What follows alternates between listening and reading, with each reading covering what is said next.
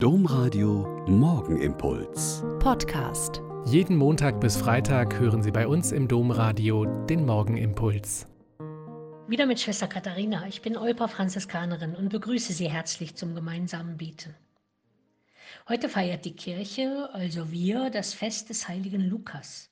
Er gilt als Verfasser des gleichnamigen Evangeliums und der Apostelgeschichte, auch wenn das nach der neuesten theologischen Forschung wahrscheinlich gar nicht stimmt. Aber das kennen wir ja von vielen anderen Zuschreibungen auch.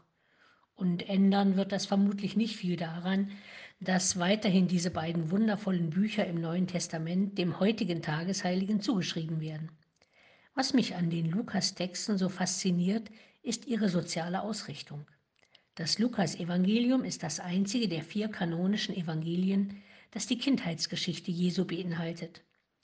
Was wäre der heilige Abend ohne diese herzzerreißende Erzählung von Maria und Josef, die in einem Stall übernachten müssen, weil in der Herberge kein Platz ist? Jesus kommt mitten in unserer kalten Realität, in unserem Chaos zur Welt. Und wem wendet sich Jesus als Erwachsener im Lukasevangelium zu? Es sind gerade hier die Armen, die Verachteten und die Verlassenen, die seine Nähe spüren. Das Gleichnis vom reichen Prasser, der in Saus und Braus lebt, während an seiner Türschwelle der arme Lazarus liegt und Hunger leidet, das findet sich nur bei Lukas. Mir gefällt dieser starke soziale Aspekt in diesen Texten, der auch heute von seiner Aktualität nichts verloren hat. Was geht es uns hier in Mitteleuropa gut, während an den Außengrenzen Menschen unter unwürdigen Bedingungen leben müssen? Aber Gott lässt die Armen und Ausgegrenzten nicht allein.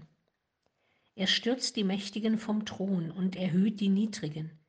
Die Hungernden beschenkt er mit seinen Gaben und lässt die Reichen leer ausgehen, singt Maria im Magnificat, auch ein Text aus dem Lukasevangelium.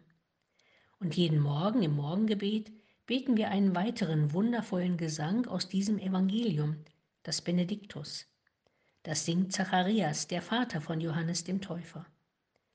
Durch die barmherzige Liebe unseres Gottes wird uns besuchen das aufstrahlende Licht aus der Höhe, um allen zu leuchten, die in Finsternis sitzen und im Schatten des Todes, und unsere Schritte zu lenken auf den Weg des Friedens. Wie aktuell doch diese knapp 2000 Jahre alten Texte sind. Aber sind sie nicht auch furchtbar naiv, wenn wir uns die Realität anschauen?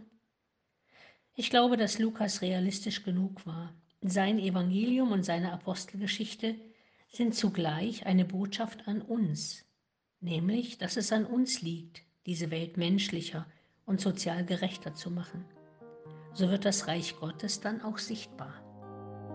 Der Morgenimpuls mit Schwester Katharina, Franziskanerin aus Olpe, jeden Montag bis Freitag um kurz nach sechs im Domradio. Weitere Infos auch zu anderen Podcasts auf domradio.de.